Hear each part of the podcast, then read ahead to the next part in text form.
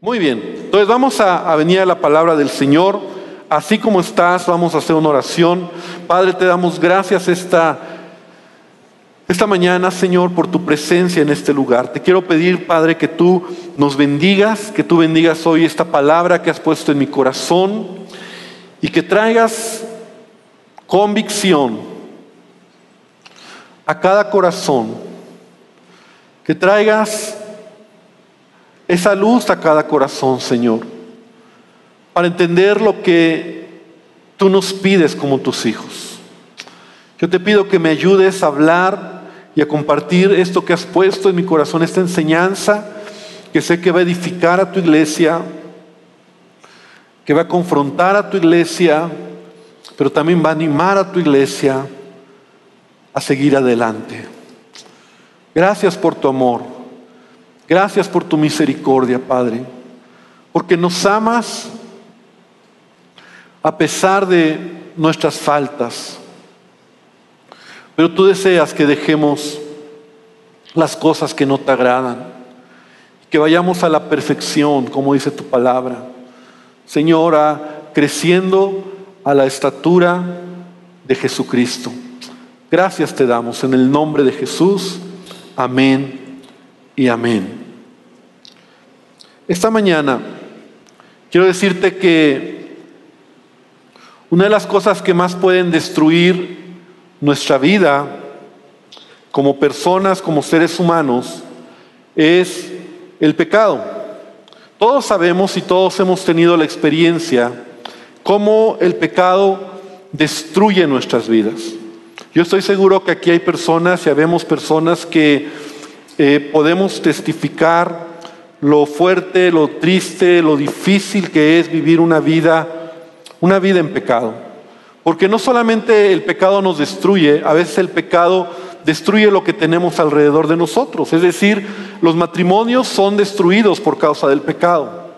A veces los hogares se destruyen cuando el pecado o cuando ciertos pecados salen a la luz. Es decir, cuando un hijo a lo mejor está en pecado, está haciendo cosas incorrectas y de repente se enteran los padres, eso destruye la relación familiar. O cuando un esposo o una esposa está haciendo cosas ocultas y sale a la luz, destruye el matrimonio. ¿Y qué decir en, relaciones más grandes como una iglesia? A veces también hay iglesias que son destruidas por el pecado.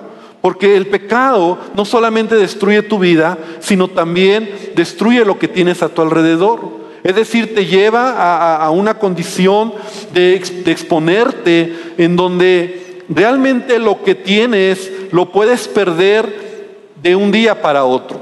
Dios es misericordioso, Dios nos ama, Dios es bueno, Dios derrama su gracia, pero hoy quiero que podamos nosotros eh, hablar, y, yo quiero que, hoy podamos hablar acerca de este punto, el pecado, cómo eh, nosotros debemos de aprender de la escritura, cómo puede destruir nuestra vida. Porque pecado es saber hacer lo bueno y no hacerlo. O sea, es una de las tantas eh, descripciones del pecado. Saber hacer lo bueno y no hacerlo que yo como cristiano, que yo como hijo de Dios, que yo que ya conozco a Jesús y tengo a Jesús en mi vida, que yo sé hacer lo bueno y no lo hago, eso es pecado. Antes a lo mejor yo no me importaba, es más, no había nada ni nadie que me detuviera en mis acciones, porque no tenía el Espíritu Santo porque me complacía, como dice la palabra, en mis pasiones y en mis delitos, en mi pecado. Es más, lo, disfrutaba, lo compartía, ¿verdad? Y entre más cochinadas o cosas sucias hiciera, más valiente, más malo, más hábil me hacía o creía que yo era ante la sociedad y ante el mundo. Pero siendo muy honestos, iglesia, cuando nosotros hemos recibido a Cristo, hay algo que te hace y se llama el Espíritu Santo, ¿verdad? No es algo, es alguien, ¿verdad? La persona del Espíritu Santo que te, que te hace sentir mal cuando tú pecas. El problema es cuando tú sabes hacer lo bueno y no lo haces. Es decir, cuando sabiendo que está mal, lo estás haciendo, lo estás practicando en tu vida. Y eso quiero hablarte esta mañana, porque eso te expone tremendamente. No es lo mismo pecar, quiero decir, en las consecuencias, ¿verdad? Porque finalmente la Biblia dice que la paga del pecado que es la muerte. O sea, y pecado es pecado. Quiero decir, no hay pecados grandes, pecados chicos, pecado es pecado. Las consecuencias son las que a veces nos destruyen. Las consecuencias son las que a veces tenemos que afrontarlas. Y, de eso quiero hablarte hoy. Y conocemos toda la, toda la historia de un hombre que tuvo que afrontar unas consecuencias muy difíciles en su vida por el pecado. Y quiero que vengas conmigo a Josué, capítulo 22, en el versículo número 20.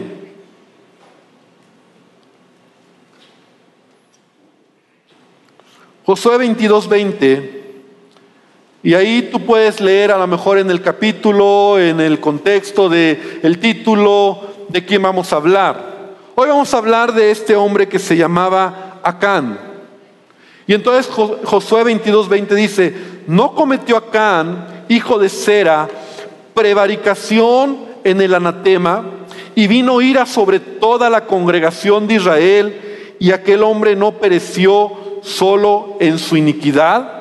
Ahora te lo voy a leer en la nueva traducción viviente, si tú tienes esta traducción, y si no lo puedes ver tal vez en las pantallas, en esta traducción, dice, no es verdad que cuando Acán, hijo de Sera, pecó al hurtar de lo que estaba destinado a la destrucción, la ira de Dios se descargó sobre toda la comunidad de Israel. Y el autor dice, recuerden que Acán no fue el único que murió por su pecado. O sea, Acán tuvo que pagar no solamente él las consecuencias, sino su familia. Entonces, cuando tú entiendes que la Biblia dice, Santiago 4:17, que al que sabe hacer lo bueno y no lo hace, le es pecado, entonces debemos de cuidar qué hay en nuestro corazón. Porque sabes, una de las cosas que el pecado puede hacer en nuestra vida es endurecer el corazón. Y no hay nada más tremendo que cuando tu corazón se ha endurecido por el pecado. Ya no sientes mal. Bueno, sí lo sientes, pero crees que no va a pasar nada. Sí sabes que no está bien, pero crees que, pues ni modo. Y la Biblia dice en Hebreos capítulo 3, versículo 12, dice, cuídense hermanos de que ninguno de ustedes tenga, voy a le estoy leyendo en la nueva versión internacional, que ninguno de ustedes tenga un corazón pecaminoso e incrédulo que los haga apartarse del Dios vivo. Ahora, el apóstol que escribe esta carta está hablando a la iglesia. Cuídense, hermanos. No lo está diciendo a los que no conocen a Dios. Entonces, hoy esta palabra es para mí también, en donde me dice Dios a mí, cuídate Ernesto, cuídate Pablo, cuídate Antonio, cuídate eh, María. Dice, cuídense de que ninguno de ustedes tenga un corazón pecaminoso e incrédulo que los haga apartarse del Dios vivo. Más bien, mientras dure ese hoy, o sea, hoy es la oportunidad que Dios te da, anímense unos a otros cada día para que ninguno de ustedes se endurezca por el engaño del pecado. Porque el pecado te endurece. Es decir, lo que en un principio tú dejaste de hacer cuando viniste a Cristo, puede ser que en el tiempo otra vez lo estés cometiendo. Puede ser que en el tiempo otra vez empieces a repetir esas actitudes, acciones y hábitos pecaminosos en donde incluso ya al día de hoy no te sientes tan mal. y crees que no pasa nada. Entonces, cuando el Espíritu Santo viene a tu vida, Él te da instrucciones claras de lo que es bueno y de lo que es malo. En el caso de Acán, él tenía una instrucción muy clara de parte de Josué, ¿verdad? Que era el líder en ese momento y que dio una instrucción a todo el pueblo.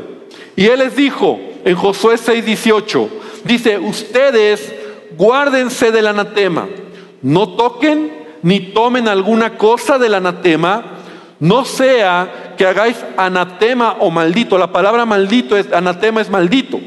El campamento de Israel y lo turbéis, mas toda la plata, el oro, los utensilios de bronce y de hierro sean consagrados a Jehová y entren en el tesoro de Jehová. Entonces, la instrucción que, que, Josué da al pueblo de Israel es muy clara. Ellos iban a entrar a la primera eh, ciudad que iban a derrotar, que Dios les iba a dar, que se llamaba Jericó, cuando entran a poseer la tierra de Canaán. Y entonces la instrucción era de parte de Dios, todo lo que está ahí, nada puedes tomar, porque eso será consagrado al Señor, será anatema, ¿verdad? Todo será destruido y, y esa era la instrucción. Pero a Can se le hizo fácil desobedecer la instrucción y pecó, porque pecado es saber lo que tienes que hacer y no lo haces. Ahora, el pecado de por sí destruye tu vida, pero hay algo peor que solamente pecar. Es ocultar el pecado. Porque ¿quién de aquí no peca? ¿Quién de aquí podría decir, no, yo, pastor, yo soy, no, yo, nadie podemos, como decía Jesús, ¿verdad? Aventar una piedra y decir, yo soy justo. Y si, si bien es cierto que Dios perdona nuestros pecados, el problema es cuando tu pecado lo estás ocultando creyendo que nadie se va a dar cuenta. Es decir, el pecado destruye tu vida, ya lo decíamos, pero cuando tú ocultas tu pecado, que nadie se dé cuenta, y tú sabes lo que está mal, normalmente el pecado te lleva a hacerlo, o sea, la misma naturaleza del pecado te hace que te ocultes de ello. Y la pregunta sería, iglesia, si tú estás haciendo algo en oculto, en secreto, y sabes aún que está mal, estás en pecado. Y la Biblia dice, el que encubre sus pecados no prosperará. El que encubre sus pecados no prosperará. Nunca nosotros podemos pensar que ocultando el pecado nos va a ir bien en la vida. Porque el que oculta un pecado se está engañando a sí mismo. Y la razón es muy simple, porque Dios ve todo lo que haces. Es más, tú puedes engañar al que está cerca de ti, es decir, puedes engañar a tu esposo, a tu esposa, a tus padres, puedes engañar a tus hijos, puedes engañar a tu líder, Puedes engañar al pastor, puedes engañar a los que están cerca de ti, pero no puedes engañar a Dios. Realmente esto se trata de, de un asunto entre nosotros y Dios. El pecado normalmente te va a llevar a ocultarte, a endurecer tu corazón y alejarte de Dios. ¿Te acuerdas cuando Adán y Eva pecaron? ¿Qué pasó con ellos? Ellos se escondieron. Dice la Biblia en Génesis 3, ¿verdad? En el versículo 8 dice, y, el hombre y la mujer se escondieron de la presencia de Dios. Como si se pudieran esconder. Como si Dios no los fuera a ver. Pero a veces así es el pecado. O sea, es, tan, es tanta la insensatez de uno que cree que no va a pasar nada. Nadie se da cuenta. Nadie lo ve. No pasa nada. ¿Te acuerdas de David cuando pecó? Cuando pecó contra, con esta mujer Betsabé. y tuvo relaciones sexuales con ella y la embarazó y mató al esposo de ella, a. Y todavía tiene la insensatez de decir, aquí no pasó nada. Y él creía que, pues, ¿quién más? O sea, nadie se dio cuenta. Nadie lo vio. Él seguramente como rey, si tenía súbditos cerca de él, me imagino, ¿verdad? A lo mejor les dio dinero, los, no sé, hizo algo o, simplemente le habló con ellos y nadie sabía. A final de cuentas era el rey y dijo, Nadie lo ve. Y la insensatez del pecado es que a veces creemos que nadie se da ni se va a dar cuenta. Estamos pecando, estamos haciendo lo que a Dios no le agrada, sabemos que está mal, deshonra al Señor y aún así seguimos haciendo lo malo. Y entonces Natán, el profeta que presenta o que confronta a David, le dice, porque tú lo hiciste en secreto. Dios le dice a través del profeta, tú lo hiciste en secreto, pero Dios te expone, ¿verdad? Y, yo haré delante de Israel, de todo Israel, en pleno sol, lo que tú has hecho. ¿Te acuerdas también de otro hombre que se llamaba Giesi, el siervo de el profeta Eliseo? De la misma manera, él pecó porque él fue con Namán, la historia es larga, pero Namán, este hombre que Dios sana de lepra, y cuando ya se va, Eliseo no aceptó nada de, presentes ni de regalos que, que Namán de buena voluntad le quiso dar. Y entonces Giesi va corriendo detrás de Namán y le, le echa una mentira y le dice, no, es que llegó una gente, llegó personas y recibe cosas, recibe oro, recibe bienes y los guarda en su casa y los ocultó. Porque el pecado nos hace creer que nadie lo va a ver, nadie lo ve. ¿Cómo estás? Bien. ¿Cómo te va? Bien.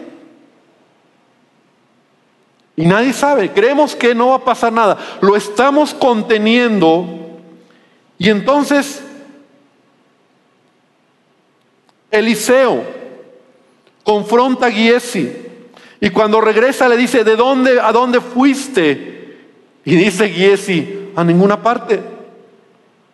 Y Eliseo le dijo, ¿no te das cuenta que yo estaba allí en espíritu? Qué tremendo Eliseo. Yo estaba allí en espíritu cuando Namán bajó de su carro de guerra para ir a tu encuentro. ¿Acaso es momento de recibir dinero, ropa, olivares, viñedos, ovejas, ganado? Fíjate todo lo que, Giesi tomó, ¿no? O sea, se aprovechó. Sirvientes y sirvientas, por haber hecho esto, tú y todos tus descendientes sufrirán de la lepra de Namán para siempre. Porque el pecado, hermano, tú, tú puedes ocultarlo, tú puedes creer que nadie se da cuenta, pero repite conmigo, no me puedo ocultar de Dios. Otra vez, no me puedo ocultar de Dios. Dios ve lo que hacemos.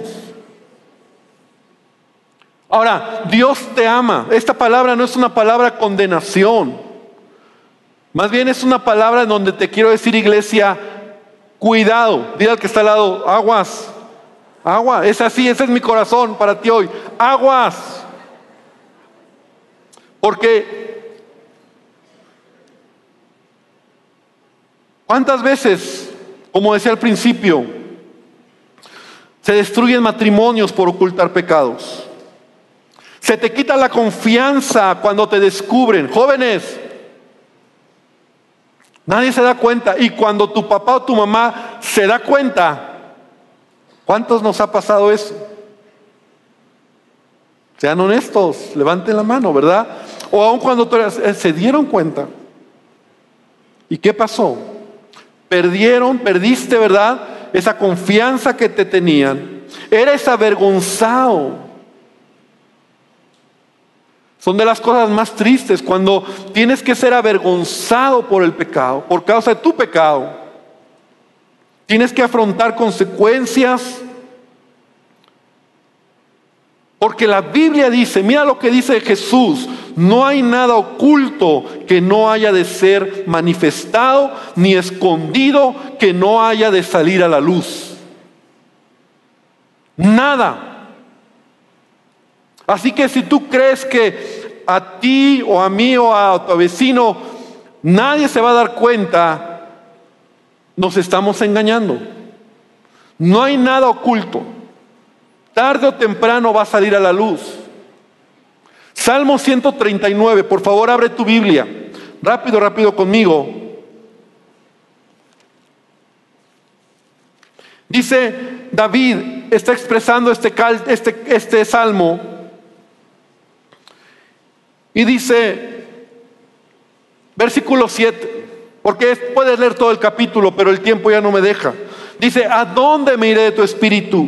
¿A dónde huiré de tu presencia?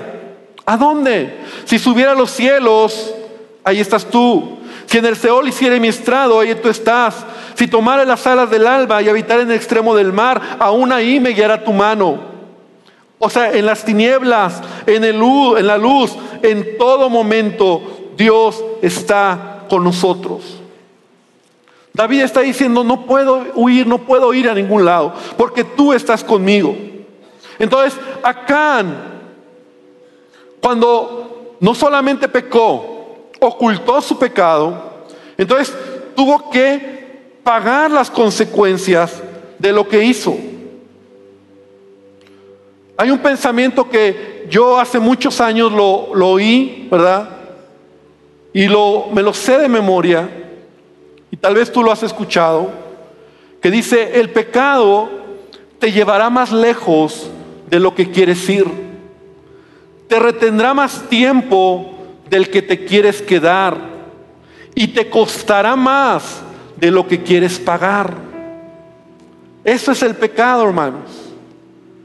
El pecado te va a llevar más lejos de lo que quieres ir. Es que yo solamente pensé que era una aventura, no, pues resulta que ya te destruyó el matrimonio.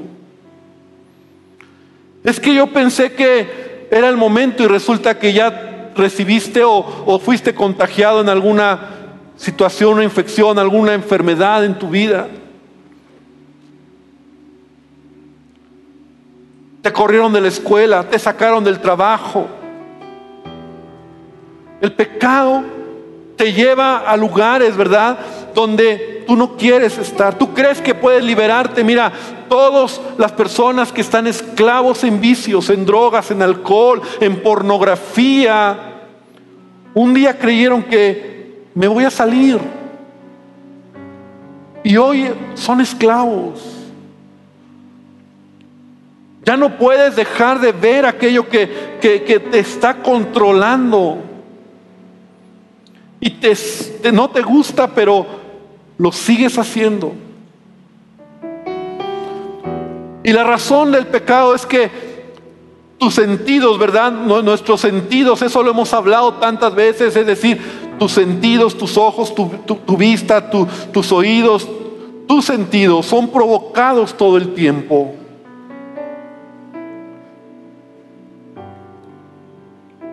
Es por eso que la palabra de Dios dice el apóstol Juan en 1 Juan 2.15 dice, no améis al mundo ni las cosas que están en el mundo. Si alguno ama al mundo, el amor del Padre no está en él, porque todo lo que hay en el, en el mundo, los deseos de la carne, los deseos de los ojos y la vanagloria de la vida no proviene del Padre, sino del mundo. Ay, pastor, es que, ¿qué tanto es tantito? Y nos relacionamos en ambientes de pecado. Y, caminamos y, estamos en lugares que a Dios no agradan, donde hay sensualidad, donde hay pecado, donde hay vicios, donde hay ambientes pecaminosos y creemos que no va a pasarnos nada.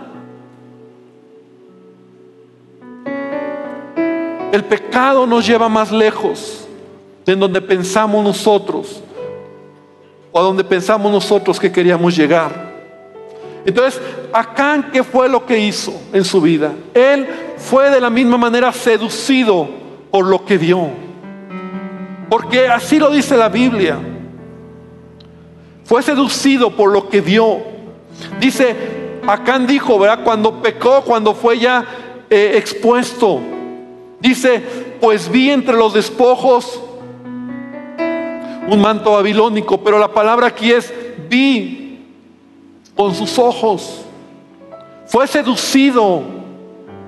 Y entonces esa seducción lo llevó a cometer algo que sabía que no estaba bien, porque pecado es saber lo que debes hacer y no hacerlo.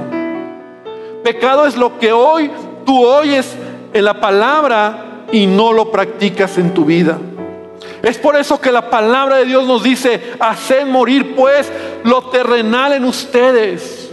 Fornicación, impureza, pasiones desordenadas, malos deseos y avaricia, que es idolatría. O sea, el pecado, finalmente, cualquier pecado,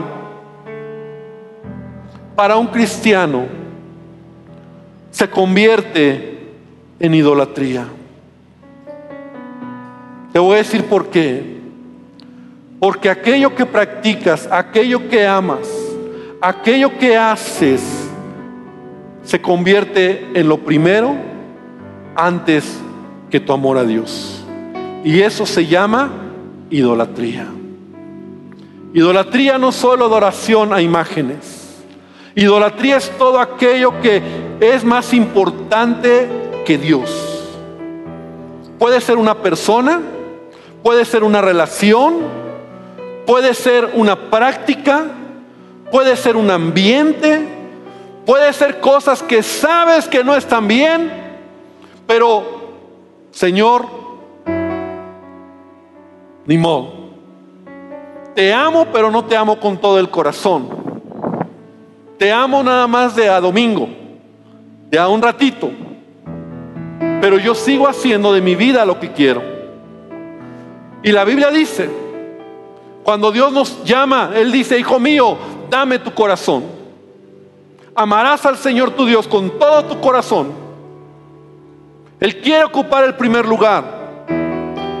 Y cuando Él ocupa el primer lugar, entonces el pecado en tu vida deja de tener esa fuerza, ese, esa preeminencia. Y me temo, iglesia, que este tema es un tema que a veces eh, es fuerte, pero tenemos nosotros que entender que el pecado nos puede destruir. El pecado te puede, puede destruir tu familia. Y tal vez en este lugar, para muchos, ¿verdad? Es como una una advertencia. ¿Te acuerdas cuando Sansón, cuántas veces se le advirtió? Cuando estaba peleando ahí, negociando con Dalila. Y Dalila le decía, a ver, Sansón, a ver, amor mío, ¿de verdad me amas? Dime el secreto de tu fuerza.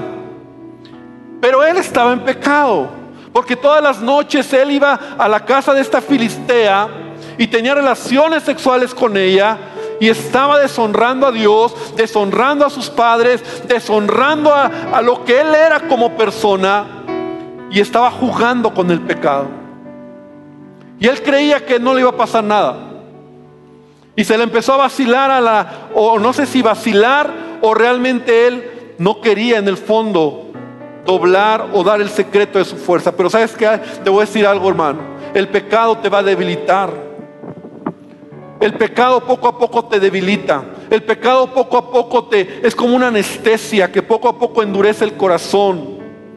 Y lo que era como una línea decías, no, hasta aquí nada más. Cuando menos te das cuenta, ya cruzaste la línea. Ya, ya la embarraste. Ya la regaste. Ya, ahora ya se dieron cuenta de lo que robaste. Ahora ya se dieron cuenta de tu infidelidad, ahora ya se dieron cuenta de, de, tus mentiras. Ahora, ¿cómo las arreglas? Ahora, ¿qué haces por ese embarazo no deseado? Ahora, ya Ya la embarraste, ya no tienes manera. Y dices, ¿y por qué lo hice? Y ni las lágrimas nos ayudan ya. Y está bien que te arrepientas porque es lo menos que puedo hacer, pero ya es que ya no te, ya la última oportunidad que tenías ya la perdiste. Perdiste la escuela, te quitaron todo, te quitaron las prestaciones que tenías en casa, la embarra, ya dije, ya. Y así le pasó a Sansón. Después de varias, su corazón se endurece, se, hay insensibilidad en su corazón y entonces suelta la verdad. La, fue, la razón de mi fuerza o, o, por qué tengo fuerza es que yo de niño, yo fui consagrado al Señor y soy nazareo y, y nunca va a pasar navaja por mi cabello y el día que me lo corten, ese día perderé mi fuerza.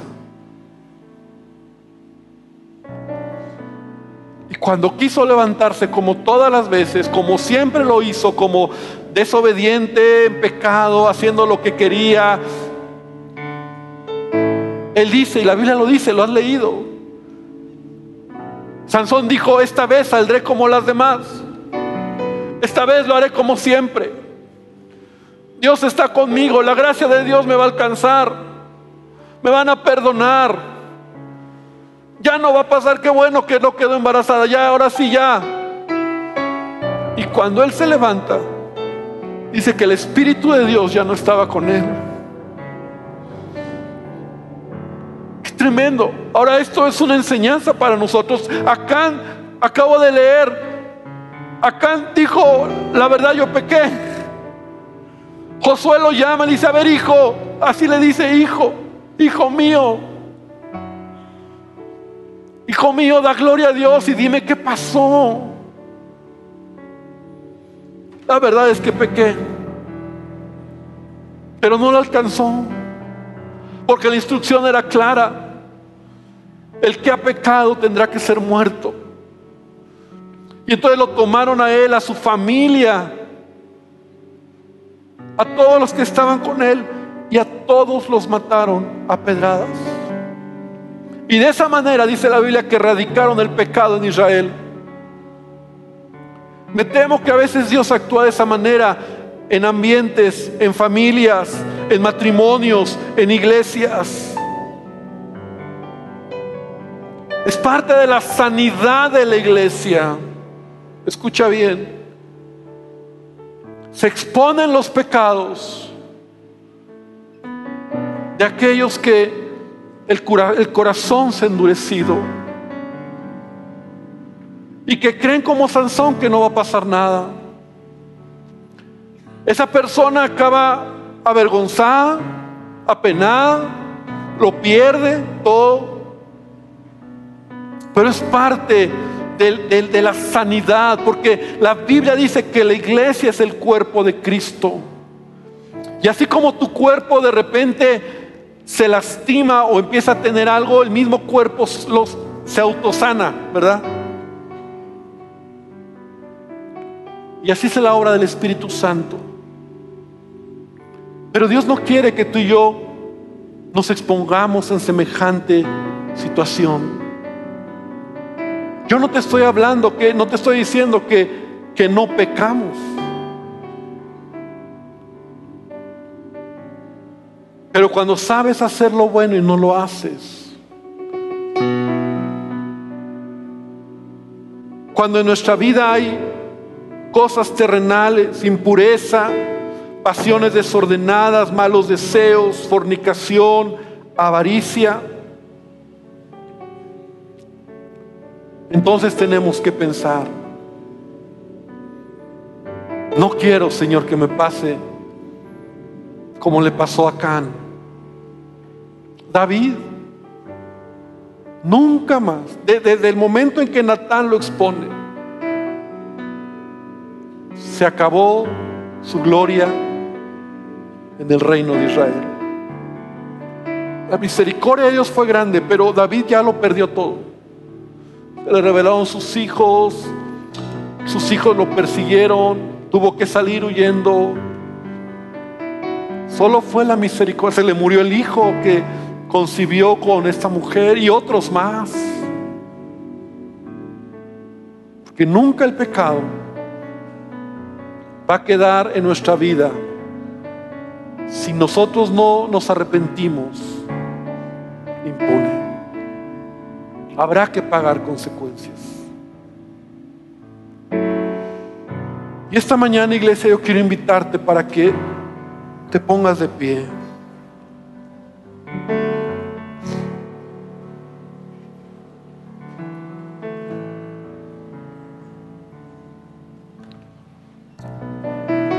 Quiero invitarte a que cierres tus ojos.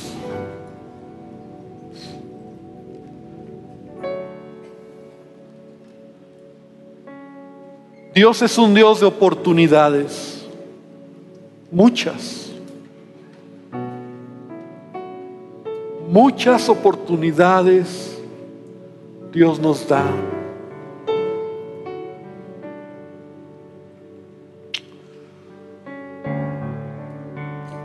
Pero a veces, cuando ya te has salido de la gracia, es decir, has abusado de eso, cuando tu corazón ya se ha endurecido, cuando ya estás expuesto a esa condición de vida, esa vida de hipocresía, porque así se llama, esa vida doble, Llega un momento donde Dios mismo, Dios mismo se hace a un lado. No, Él no te va a mandar el juicio. Porque dice la palabra que todo, toda buena dádiva y todo don perfecto proviene de Dios. Pero lo que Él hace es apartarse un poco, porque Él no puede convivir con eso. Y te deja que las consecuencias de tu pecado que las consecuencias de tus decisiones, que las consecuencias de tu mentira o tu engaño, de tu dureza, tengan que alcanzarte. ¿Quieres conmigo esta mañana, iglesia, decirle a Dios, Señor, examina mi corazón, examina mi vida? Y si hay aquí alguien que yo creo que esta palabra puede ser para, para, para muchos que está haciendo cosas en oculto. Hoy dile al Señor, Señor, perdóname. Pero arrepentimiento no es solo decir perdón. Acuérdate que arrepentimiento es cambiar de rumbo. No basta con decir perdóname si no cambias de rumbo. Arrepentimiento es verdaderamente salir de ello. Se te cuesta trabajo entonces tienes que dejar que Dios trabaje en tu vida. Tenemos programas para ayudarte. Tenemos cursos para ayudarte. Puedes acercarte a gente que, que, te ayude, que te aconseje.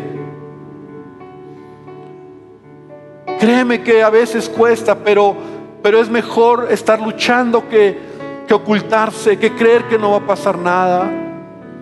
Es mejor tomar una decisión es mejor exponerlo y hoy venir a Dios y decirle, Señor, perdóname por este pecado, por esto. Eso que está en oculto, eso que estás practicando, que a Dios no le agrada, que nadie lo ve, que, que allá afuera donde nadie te ve, donde tus palabras, tus mentiras, tus acciones, crees que nadie se da cuenta y no pasa nada, porque a lo mejor no has visto todavía nada grave, pero hoy la palabra de Dios es para ti, para mí, decirle Señor, perdóname por todo pecado. Quiero cambiar esta situación. Si estás caminando en relaciones incorrectas, sí, en relaciones de, de infidelidad, en relaciones de fornicación, en relaciones de adulterio, en relaciones equivocadas. Apártate de ellas. Por eso la Biblia dice que huyamos de la tentación. Con la tentación no se juega.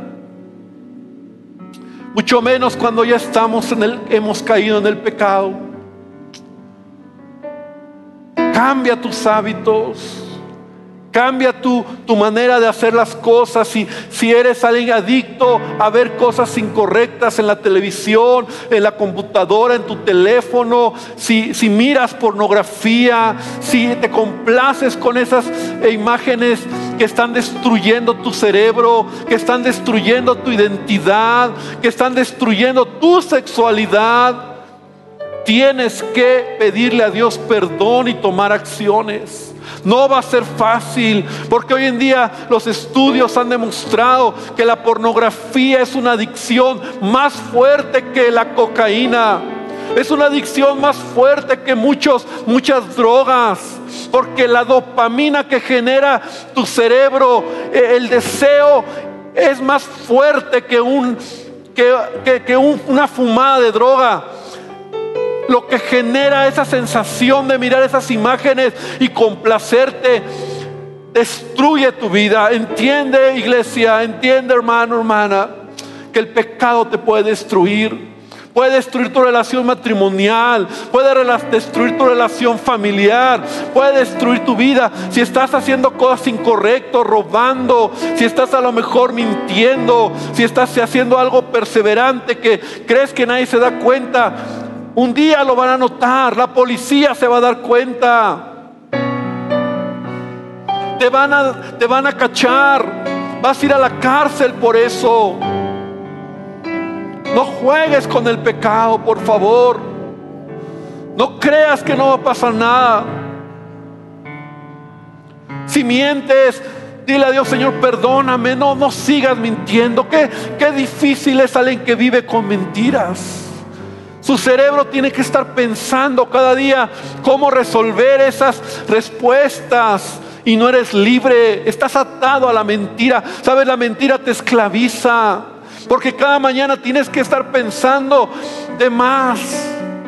Qué bonito es ser libre y, ser como eres. No tienes que mentir, no tienes que decir, es que hice esto por aquello, es que fui allá cuando no fui.